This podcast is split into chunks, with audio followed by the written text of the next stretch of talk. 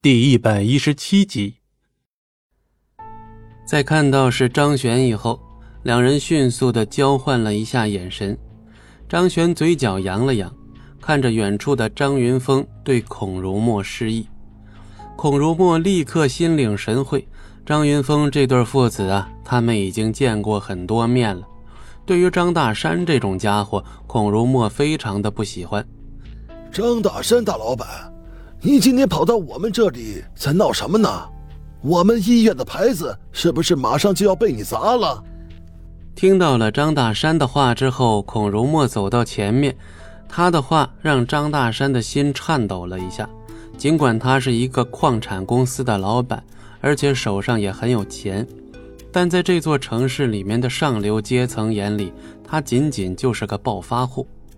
放到这位孔老的面前，肯定是不敢叫嚣的。孔老，您说的这是什么话呀？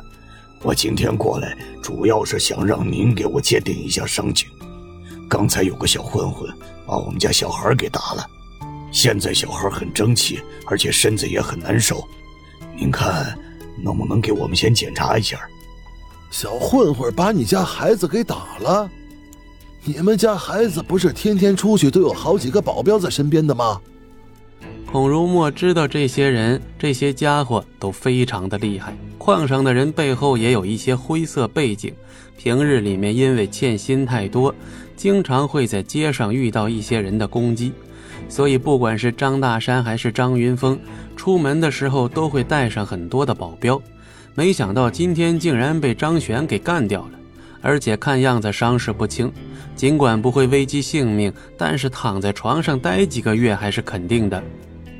这家伙太过凶恶，把我孩子打得特别惨，所以我才会让您看一看的。张大山的态度摆得非常低，他也是希望孔如墨能够帮助自己鉴定的伤情稍微重一些。孔如墨的嘴角浮起一丝微笑，点了点头。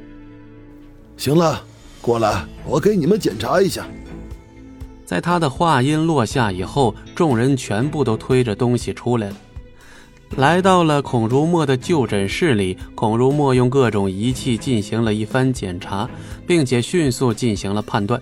之后就是刷刷刷写下了一张大纸，上面的字龙飞凤舞的，放在没有什么文化的张云峰跟张大山面前根本就不认识。好了，鉴定完成了。你们看一下吧，多谢您了。尽管他一点都看不懂，可这么多的伤情，肯定能轻松讹张璇不少钱。你们已经确定了，就是这些伤势是吧？张璇走上来，笑眯眯的看着张大山。当然确定，我现在就要拿着这些东西去告你，让你赔偿医疗费。听到这儿，张璇也笑了，随后拿出手机将东西给拍了一下。这伤情鉴定上的字体，张璇迅速就看明白了，基本上就是一些轻伤什么的。这些轻伤放在平日里可能会比较麻烦，但是放在这种伤情鉴定的事情面前，基本上就是小伤，只需要赔个百十来块钱就足够。这两个家伙一点文化都没有，甚至连有些字儿都看不懂。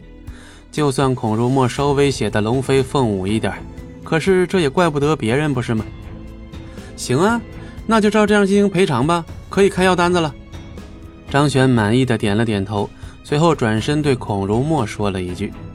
孔如墨的嘴角扬起了一抹意味深长的笑容，看了看张大山之后，对他们报出价格：一共是三盒跌打损伤药，收你们三百六十七。什么？旁边的张云峰顿时大惊失色，他不可置信地望向了孔如墨。不相信孔如墨竟然会在后面阴了他们一手。现在的检测报告都已经出来了，他们就算想去闹也不可能了。要知道，总医院这里的检查报告基本上就是最权威。旁边的张大山也满脸的不可思议：“孔老，您这是什么意思？”本集播讲完毕，感谢您的收听，我们精彩继续。